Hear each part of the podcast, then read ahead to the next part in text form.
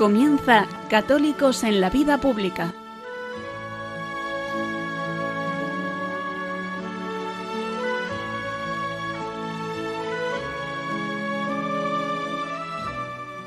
Un espacio dirigido en Radio María por Luis Zayas.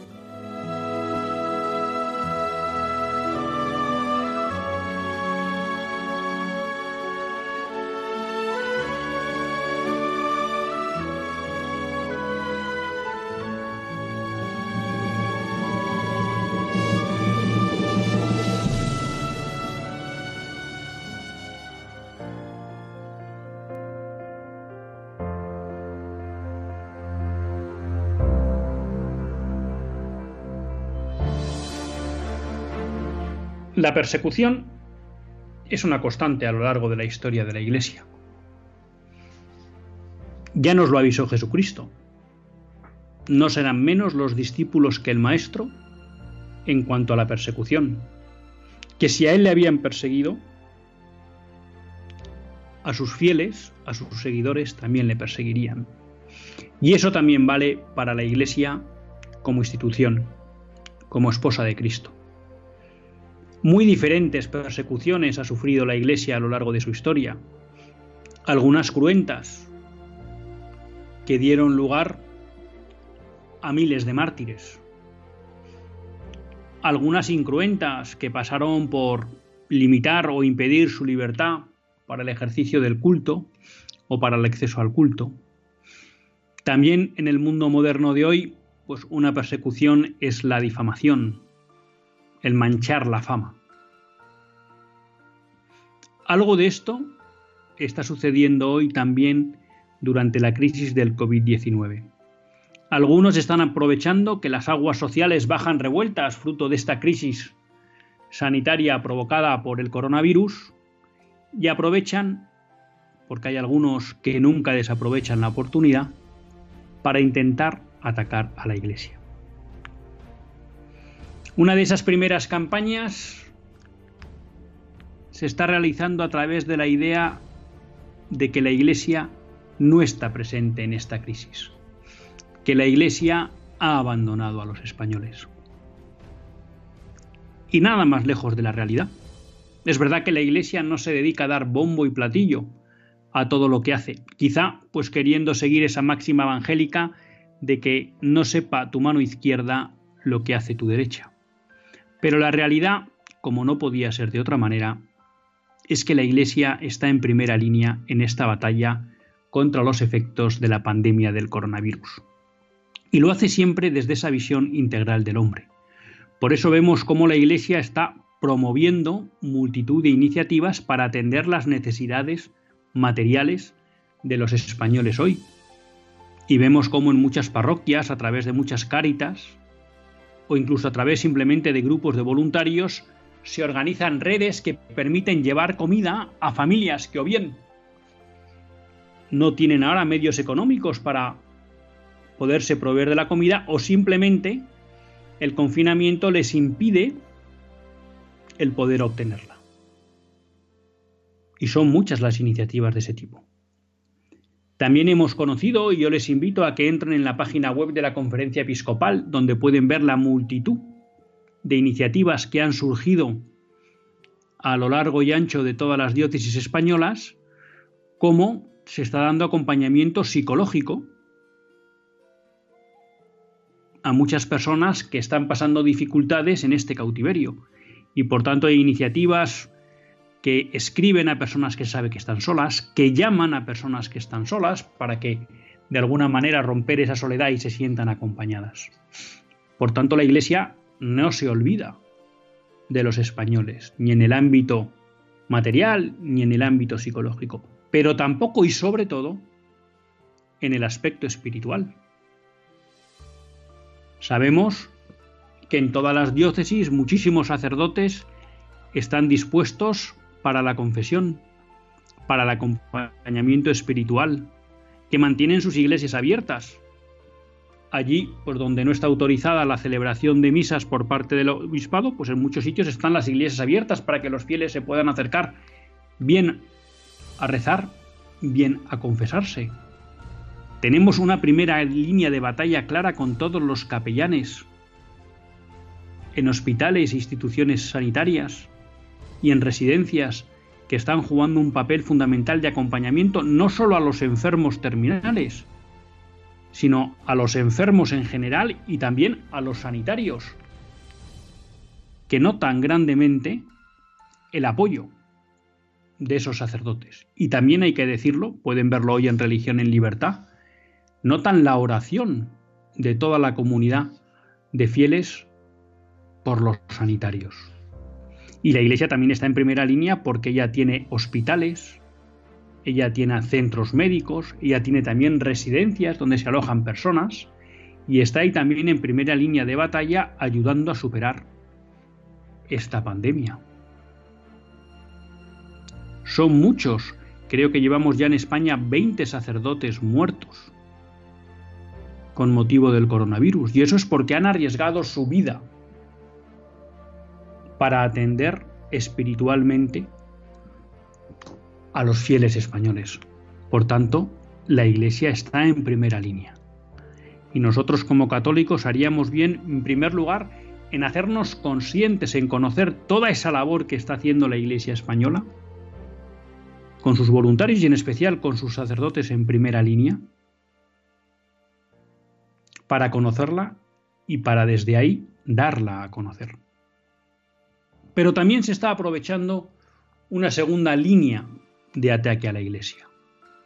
Y es la limitación de la libertad religiosa. Estamos viendo sorprendentemente cómo en las últimas semanas se han producido diversas intervenciones de la policía suspendiendo misas en iglesias o en algunos lugares privados, como por ejemplo pueda ser una azotea.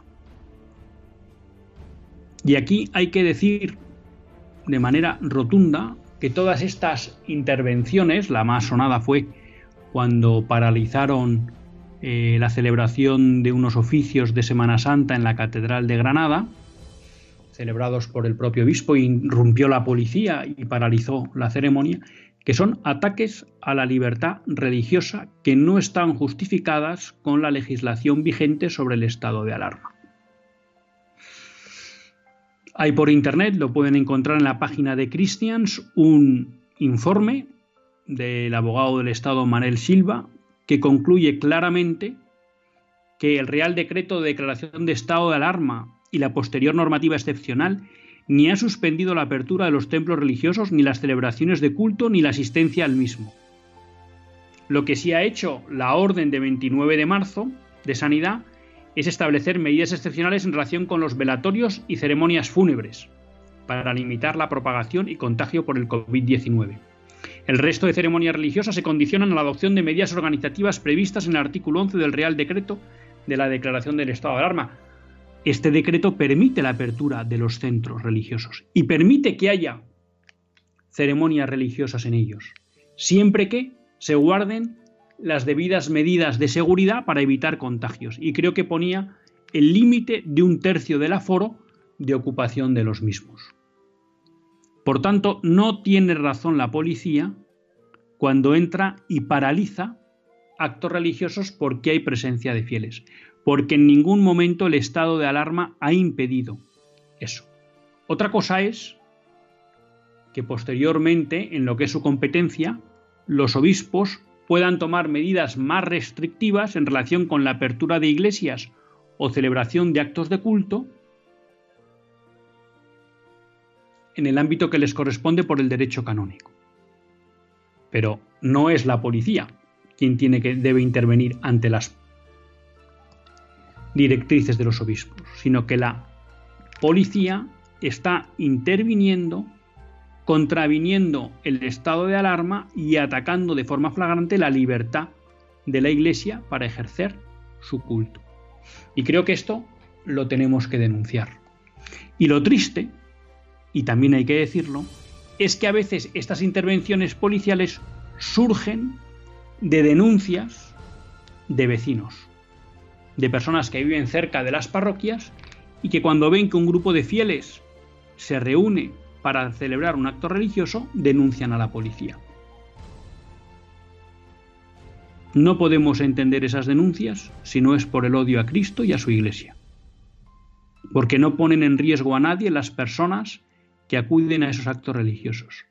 Y no podemos dejar de denunciar que esas actuaciones de la policía, como pone de manifiesto el análisis de Manel Silva, no tienen sustento legal. Y que más bien parecen un intento de algunos de tratar de pescar en río revuelto, limitando la libertad religiosa. Y como fieles, como católicos, debemos dar un paso al frente para defender la libertad de la Iglesia y también para estar cerca de todos aquellos párrocos o sacerdotes, incluso obispos, que se han visto conculcados en sus derechos. No, la Iglesia no se olvida de los españoles en plena crisis del COVID-19. Y sí, la Iglesia tiene derecho a seguir ejerciendo su libertad de culto.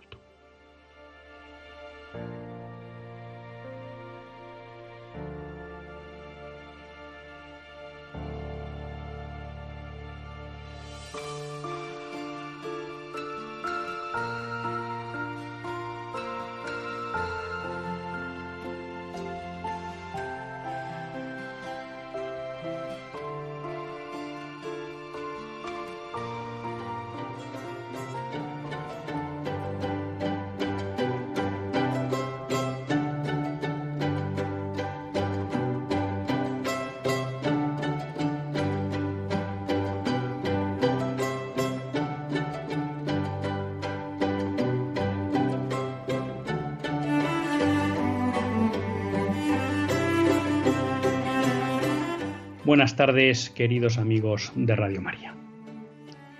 Un lunes más volvemos fieles a la cita con todos ustedes en los estudios centrales de Radio María. Un lunes más para hacer este programa. Católicos en la vida pública. Programa que, como todos ustedes saben, quiere ser una reflexión pausada sobre la actualidad nacional e internacional una reflexión que tratamos de hacer siempre desde la óptica del magisterio de la Iglesia y su doctrina social.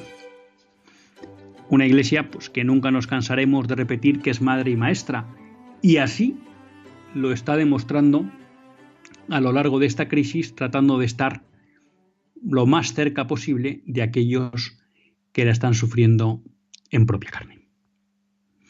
Un lunes más tiene la suerte de compartir esta hora de radio Luis Zayas, que es quien les habla y quien tiene la suerte, la gracia de dirigir este programa de católicos en la vida pública. Un lunes más en el que hacemos el programa desde casa y un lunes más en el que no podremos dar paso a los oyentes por los condicionamientos técnicos a que nos ha llevado la crisis del COVID-19 y también el intento pues, de proteger al máximo la salud de todas las personas que colaboran y trabajan en Radio María. Así que de nuevo será un programa pues sin que puedan ustedes entrar en directo. Sí quiero hacerlo porque a veces pues no lo recuerdo suficiente que en estos tiempos quizá pues podemos aprovechar especialmente el mail para hacerse presentes en el programa. El programa tiene un mail católicos en la vida pública arroba radiomaria.es católicos en la vida pública arroba radiomaria.es y si quieren comentar alguna cuestión de programas pasados, alguna cuestión que se trate en el programa o simplemente pues algún comentario sobre lo que se ha hablado, pues quizá ahora podemos aprovechar el mail para poder seguir adelante con sus, con sus intervenciones y tratar, pues como siempre lo intentamos, de que sea un programa hecho entre todos. Bueno, eh, dedicamos un poco la entradilla del programa, el editorial, a, poner en valor la labor que hace la Iglesia y a denunciar esa doble campaña que se percibe se está llevando contra ella. ¿no? Una un poco en la línea de difamar la fama de la Iglesia diciendo que no está haciendo nada en esta crisis. Bueno, pues también eh, se publicaban estos días las cartas de varios alcaldes, ¿no? Que agradecían públicamente la labor que estaba haciendo la Iglesia, no solo desde su red asistencial, no solo de sus parroquias atendiendo necesidades materiales o psicológicas de muchas personas, sino también la labor propia de la Iglesia de asistencia espiritual y de estar cerca de sus fieles y en especial de los enfermos que está provocando esta crisis y también de los sanitarios para confortarles espiritualmente y para llevarles los, sacramentos. ¿no? Y una segunda cuestión que nos estaba pues, llamando la atención era que, sobre todo en, los últimos 15 días, estaban proliferando mucho las, los abusos a, a, la libertad de culto de la Iglesia, ¿no? a la libertad de la Iglesia y que ah, se habían producido varias irrupciones de la policía en diferentes actos de culto y bajo la excusa de que había algunas personas asistiendo a los mismos, pues se había dado la orden de cancelar esos actos. Cuando, como decimos, la legislación vigente en ningún momento ha impedido que los templos estén abiertos y que en ellos se puedan celebrar actos de culto.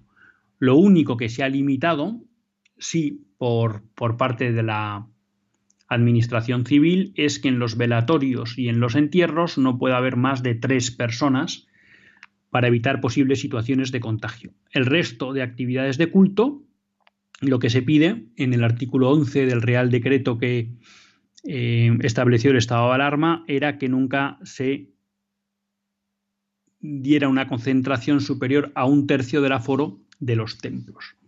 Algo que se está cumpliendo más que escrupulosamente y que realmente en todos los casos que hemos conocido de irrupción injusta de la policía bueno, pues eh, estamos hablando de templos en los que caben más de 300 personas y nunca ha habido más de 10 personas, 12 congregadas en un acto, en un acto de culto. ¿no?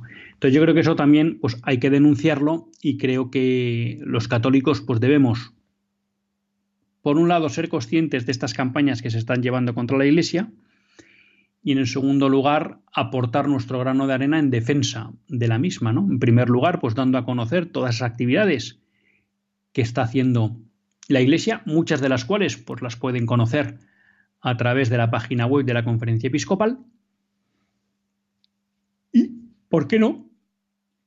Pues también defendiendo el derecho de la Iglesia a su libertad de culto y estando cerca pues, de esos sacerdotes, incluso pues ya digo de algún obispo como el obispo de Granada, que han visto conculcado ese derecho. Les decía que, y lo quería enlazar con otra cuestión que, me venía a raíz del, de la cuestión que tratábamos en la editorial, que desgraciadamente parece ser que muchas de estas irrupciones policiales pues, se han dado porque ha habido denuncias de, de vecinos.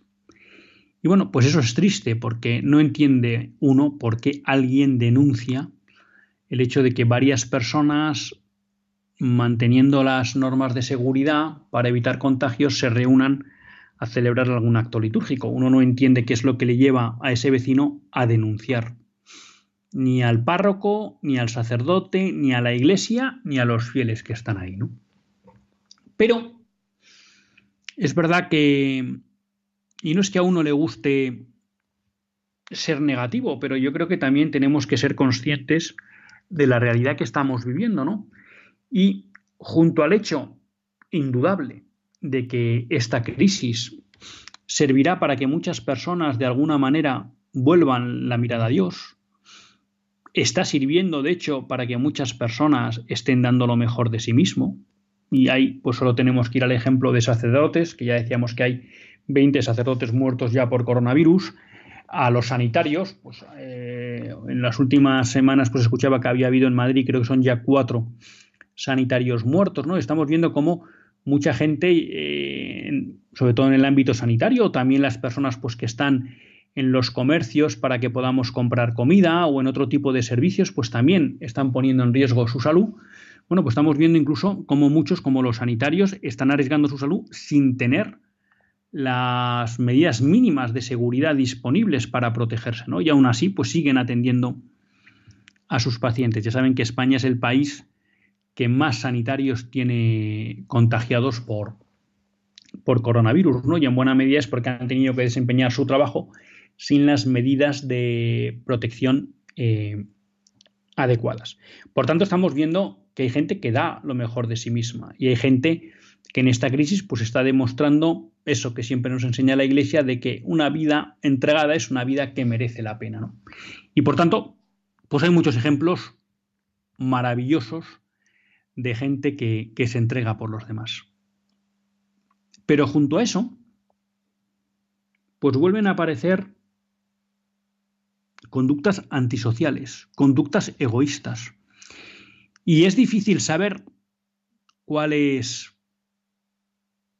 la amplitud de esas, pero me temo que no son tan pequeñas.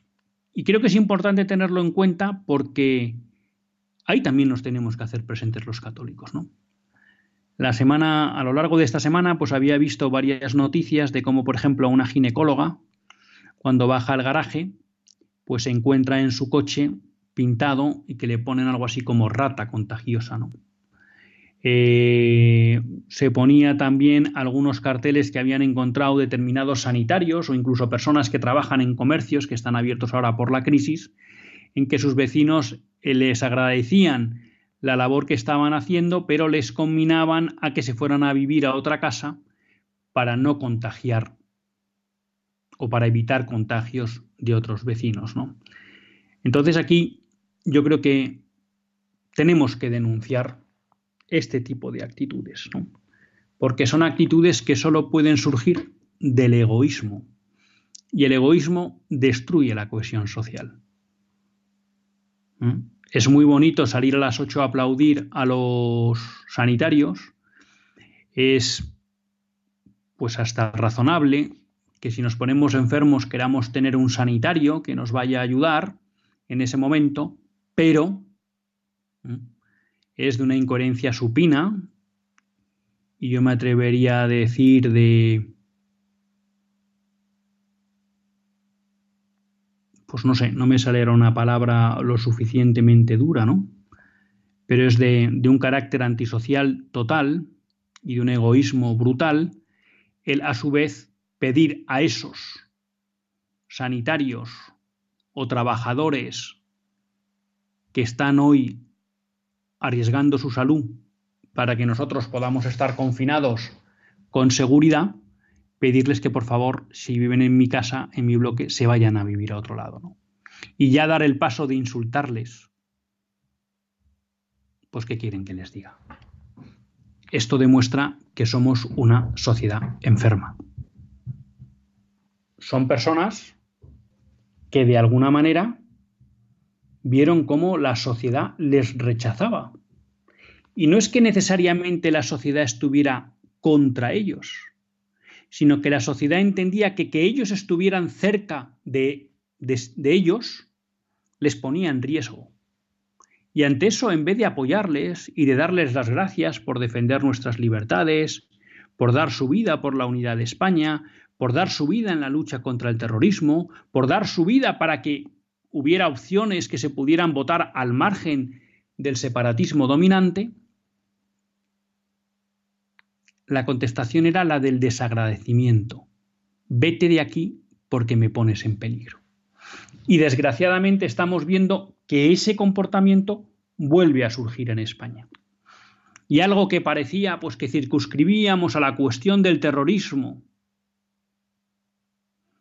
y al ámbito de las vascongadas nos encontramos hoy pues que se da en muchas partes de España. Y esto nos lleva a una reflexión muy querida por Benedicto XVI. Y es que realmente lo que vivimos hoy es una crisis moral. Porque estos comportamientos solo se explican desde la inmoralidad. Desde que interiormente vivimos una crisis moral de un yo tan grande que considera enemigo a cualquiera que pone en riesgo nuestro bienestar. Por tanto, pues Silva este humilde programa y esta pequeña intervención para, por un lado, denunciar estos comportamientos inmorales y para, en segundo lugar, apoyar y agradecer a todos esos sanitarios, policías, guardias civiles, militares y todos esos trabajadores que están en lo que se han denominado eh, servicios esenciales, gracias a los cuales todos los españoles podemos tener un confinamiento seguro y también pues con el mínimo confort exigible. Porque ellos son los que hacen posible que podamos tener comida. O que si tenemos, nos, nos indisponemos, pues podamos acudir a un médico. Bueno, pues esto es así. Y creo que también desde aquí, pues querría aprovechar el programa para hacer una toma de conciencia para que miremos si cerca, en nuestras comunidades, en nuestras casas, puede haber alguna persona que esté sufriendo esta presión injusta por parte de otros vecinos. Para que, por un lado, tomemos medidas para que esa presión desaparezca y, en segundo lugar, para que esa persona que está siendo presionada note nuestro apoyo de cerca. Ahí también nos tenemos que hacer presentes los católicos. Tenemos que estar cerca del que sufre persecución injusta. Y no me cabe duda de que hay mucha gente que lo está sufriendo y que agradecerá nuestro apoyo. Tenemos que estar una vez más en primera, en primera línea. Quería, antes de la pausa musical, eh, comentar dos cosas. Una, que yo creo que es muy importante y que ya será de conocimiento de todos ustedes, porque yo creo que ya la noticia salió antes del programa pasado, que no lo pudimos hacer, y es que como todos ustedes saben, el cardenal Pell, cardenal australiano, que había sido acusado de abusos sexuales en la capilla de su catedral hace más de 20 años, eh, pues ha sido finalmente absuelto. Ya saben que hubo un primer tribunal que le sentenció a seis años de cárcel, hubo un segundo tribunal de apelación en el que hubo dos votos a favor de la sentencia condenatoria del cardenal y un juez que emitió un dictamen de más de 200 páginas en las que emitía mm, dudas más que razonables de que estuviera aprobada la culpabilidad del, del cardenal y posteriormente el cardenal apeló al Tribunal Supremo y el Tribunal Supremo de Australia, por unanimidad de sus siete miembros, ha determinado que, quizá no lo digo en términos jurídicos, lo que ha determinado es que no se ha aprobado adecuadamente la culpabilidad del cardenal Peli, porque por tanto había una gran probabilidad de estar condenando a una persona inocente. Y por tanto ha levantado la condena al cardenal Pell y le ha exculpado. Bueno, esto es una buena noticia para la Iglesia. En primer lugar, para el cardenal, porque su imagen y su fama pues queda, queda restablecida y su inocencia, que es lo más importante. En segundo lugar, bueno, porque el cardenal Pell fue valiente, el cardenal no se aprovechó de lo que podía haber sido un amparo diplomático del Vaticano y él acudió a Australia a ser juzgado y bueno, pues finalmente también pues sirve también para deshacer toda una campaña de imagen que se había hecho contra él y contra la Iglesia en Australia. Por tanto, es una buena noticia. Pero a mí también me gustaría poner en valor, y yo creo que es algo que nos puede ayudar para los tiempos que vienen, la actuación de ese juez, ese segundo, ese juez que en el segundo, eh, en la primera apelación del cardenal Pell, ¿no? emitió un dictamen de más de 200 folios en la que de alguna manera ponía en evidencia que al cardenal se le había dado un trato injusto desde el punto de vista jurídico y legal y que de alguna manera se le estaba condenando sin pruebas. Es muy posible que si este juez no hubiera emitido su voto particular, difícilmente hubiera podido acceder el cardenal al Tribunal Supremo.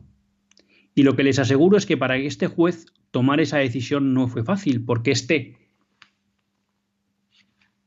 juicio contra el cardenal Pell ha tenido una enorme repercusión mediática y ya pueden ustedes entender cuál era la línea que mantenían los medios en, Australia. Prácticamente el cardenal estuvo condenado por los medios antes de que se celebrara el juicio. ¿no? Entonces, la importancia del valor de una persona, en este caso un juez, que haciendo lo que en conciencia creía que debía hacer, posiblemente ha sido el instrumento querido por Dios para que se haya hecho justicia humana en la cuestión del cardenal Pell. ¿Mm? ¿Y por qué me apetece traer a colación esta cuestión en primer lugar? Bueno, pues como refrendo de la imagen del cardenal Pell, que creo que se lo merece. Pero en segundo lugar también porque en España ahora nos vamos a abocar a una situación muy compleja desde el ámbito económico y social. Y muchas veces la tentación es pensar, ¿qué puedo hacer yo? ¿Para qué sirve lo que hago yo si no soy más que una gota en el océano? Bueno, pues en este caso lo que hizo un solo juez ha servido para devolver la inocencia a un reo acusado injustamente. Y seguramente lo que puedan hacer muchas personas anónimamente desde hoy y a lo largo de los próximos años, pues servirán seguro para aliviar las necesidades y las dificultades de muchos españoles. Y esa suma de poquitos, seguro que lo que ayuda es a que España se construya como una nación más sólida y más cristiana.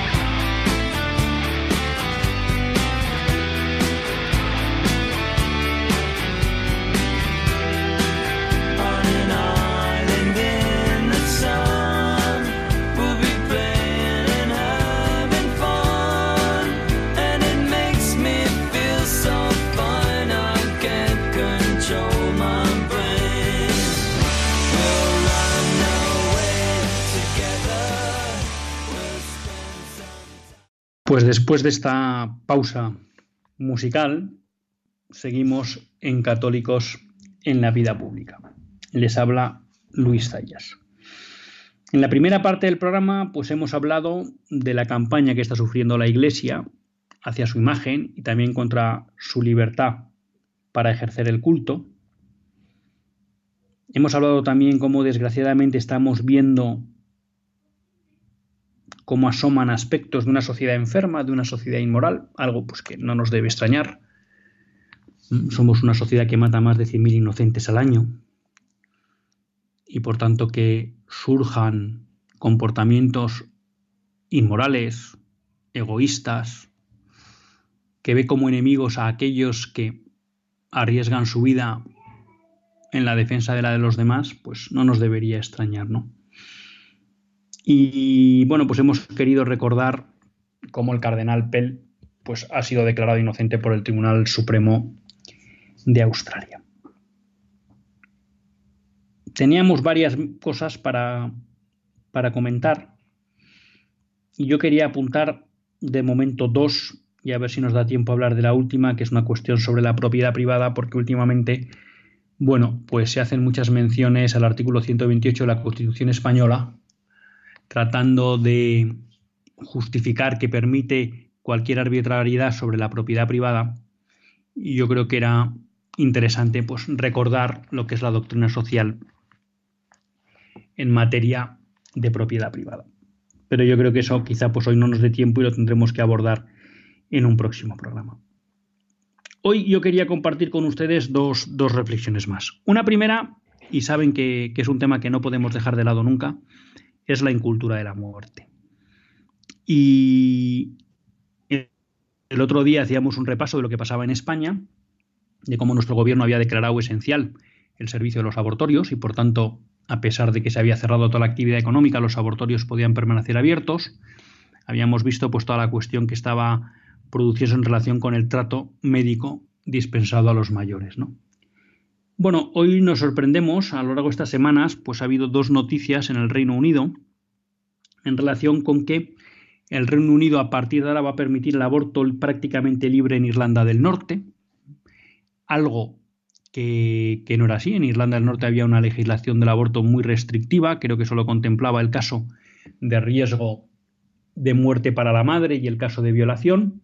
Bueno, y ahora prácticamente nos encontramos que se va a permitir el aborto libre en Inglaterra, en Reino Unido, en Irlanda del Norte concretamente, ¿no? porque en el resto del Reino Unido ya había una ley.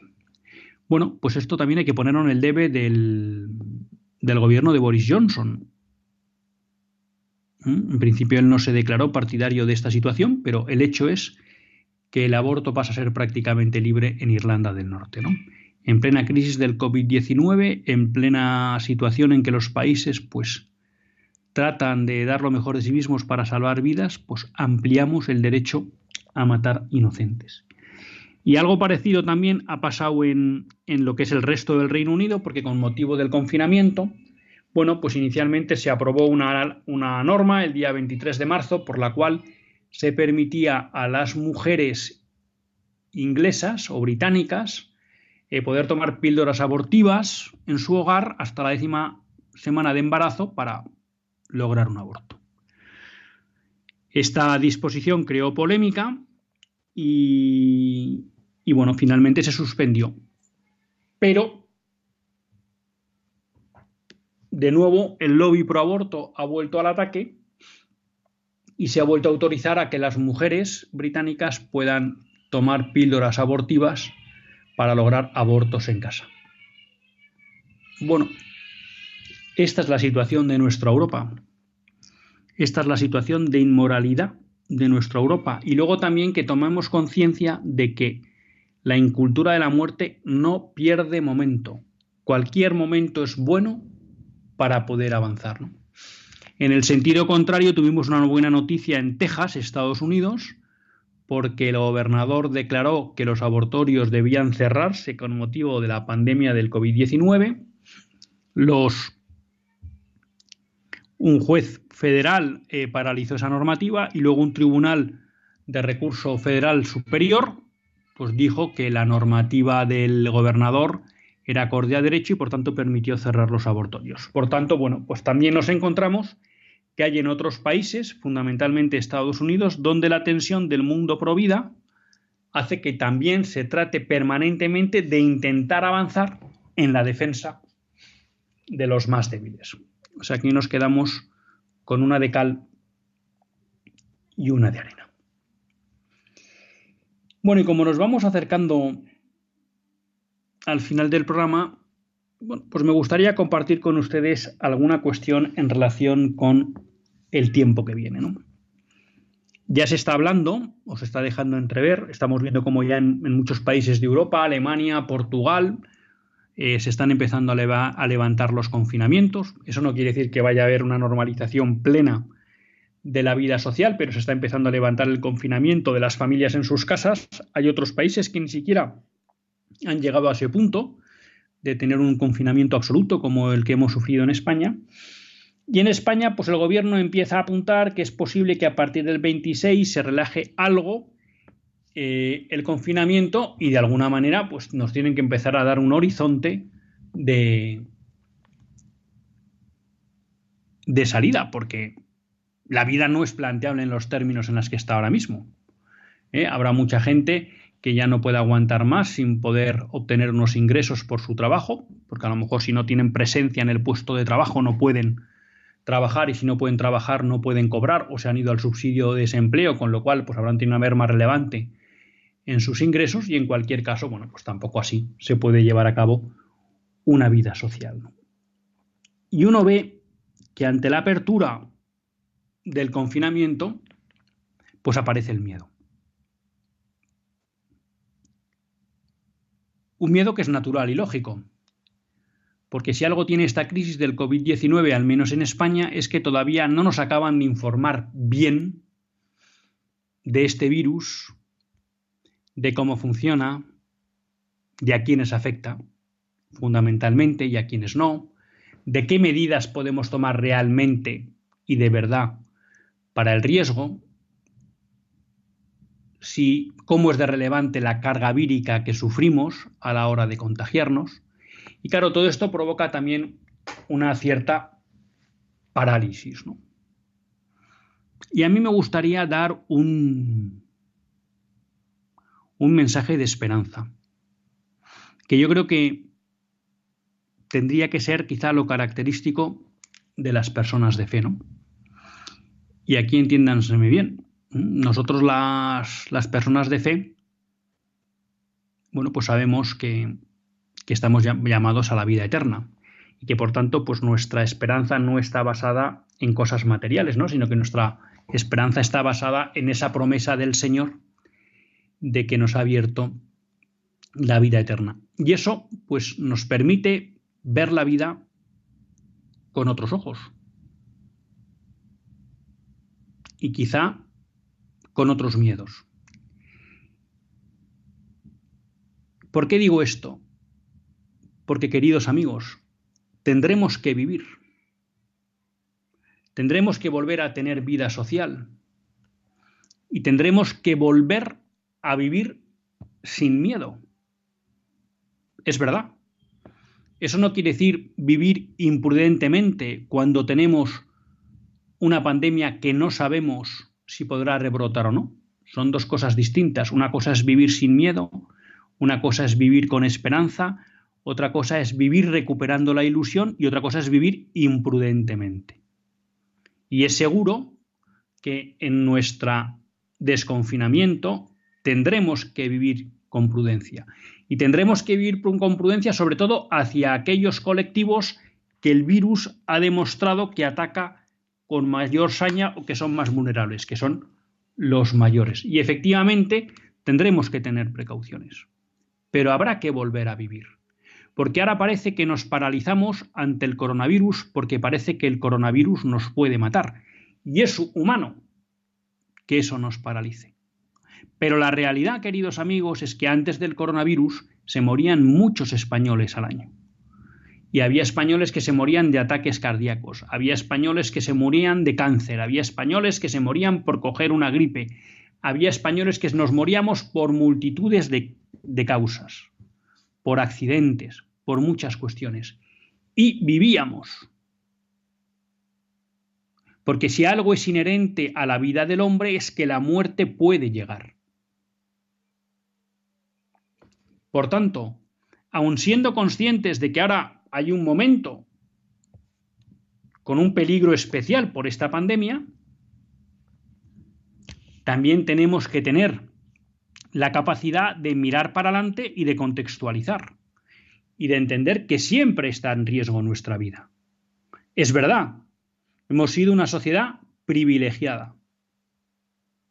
Los últimos 50, 60 años de la sociedad occidental son una, ¿cómo decirlo?, una excepción en la historia del hombre. No ha habido generaciones a lo largo de la historia que no se hayan tenido que preocupar ni de una pandemia, ni de una hambruna, ni prácticamente de guerras. Eso es una excepción en la historia del hombre y hemos sido unos privilegiados. Quizá la crisis del coronavirus nos ha vuelto a la normalidad del común de los mortales y es que en muchas zonas del mundo hay gente que dedica el día a sobrevivir, a encontrar algo para comer, a escapar de una guerra, Sí. ¿Que cualquier enfermedad menor se lo puede llevar por delante? Sí.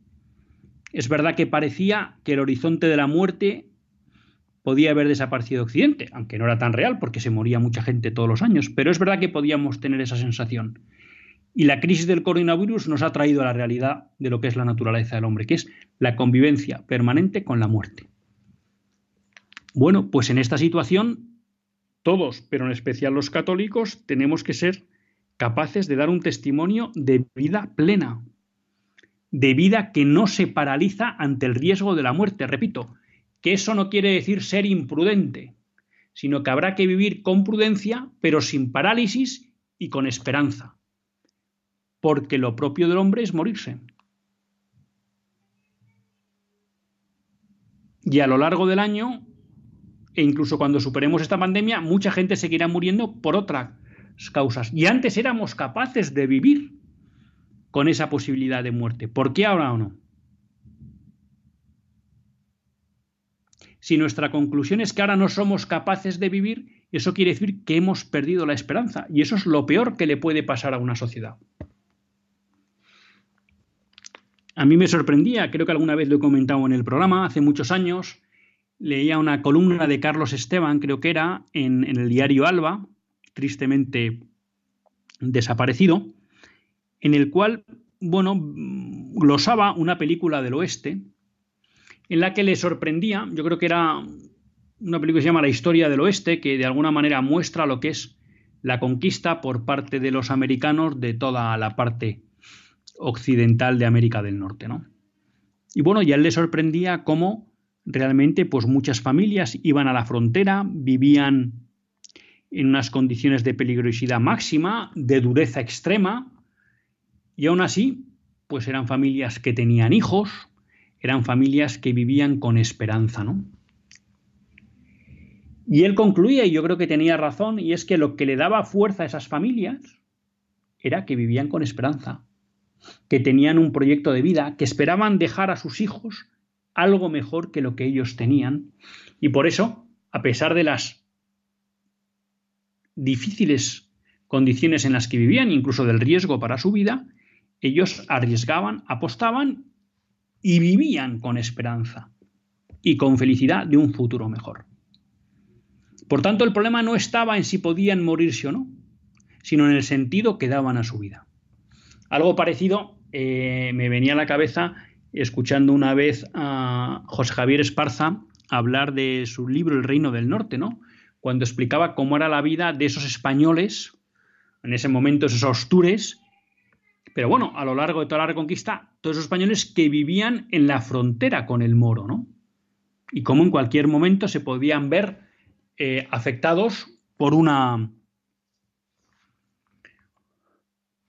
por una intromisión de los moros en sus tierras y, ser degollados o ser muertos o vivir en peligro constante de muerte, ¿no?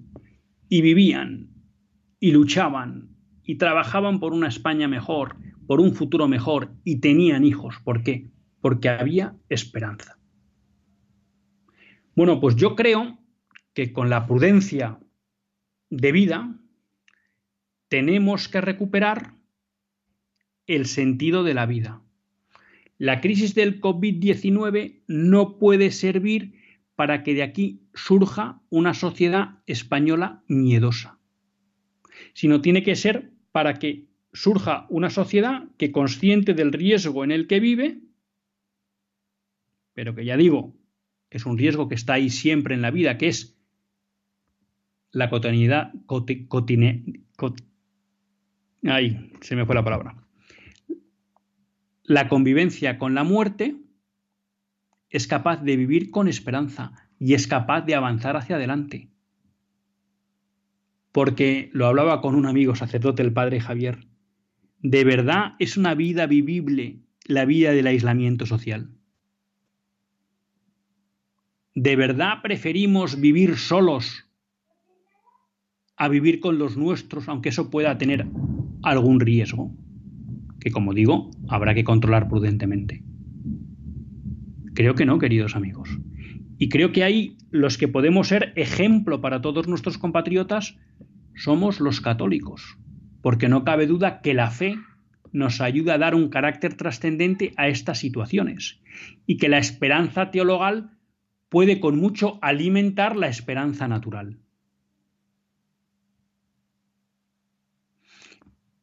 Por eso, yo les animo a que hagamos esta reflexión que yo me hago y a que intentemos vivir sin miedo, con la prudencia que exige el momento actual, pero sin miedo y con esperanza. Porque además, si no, y esto es posible que no me dé tiempo a desarrollarlo, nos acabarán ofreciendo una trampa que es la seguridad a cambio de libertad. ¿Eh? Nos ofrecerán darnos seguridad a cambio de nuestra libertad, ¿no? Todas estas eh, propuestas que salen por ahí de tenernos a todos geolocalizados, todo el día controlados, sabiendo qué hacemos, qué no hacemos, que nos van a ir determinando dónde podemos ir, dónde no. Bueno, esa trampa de seguridad versus libertad, ofrecernos seguridad a cambio de que perdamos nuestra libertad, solo es posible en una sociedad que vive acogotada por el miedo, por la desesperanza.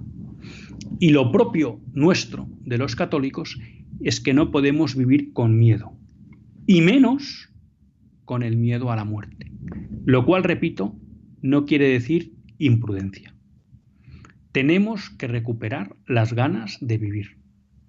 Tenemos que recuperar las ganas de estar con los nuestros. Tenemos que perder el miedo paralizante a la muerte cercana. Y eso sí, con la gracia de Dios tendremos que aplicar las normas de prudencia razonables para no poner en riesgo la vida de nuestros seres queridos pero que no sea desde el miedo, que sea desde la esperanza. Hasta el próximo lunes, si Dios quiere, que Dios les bendiga.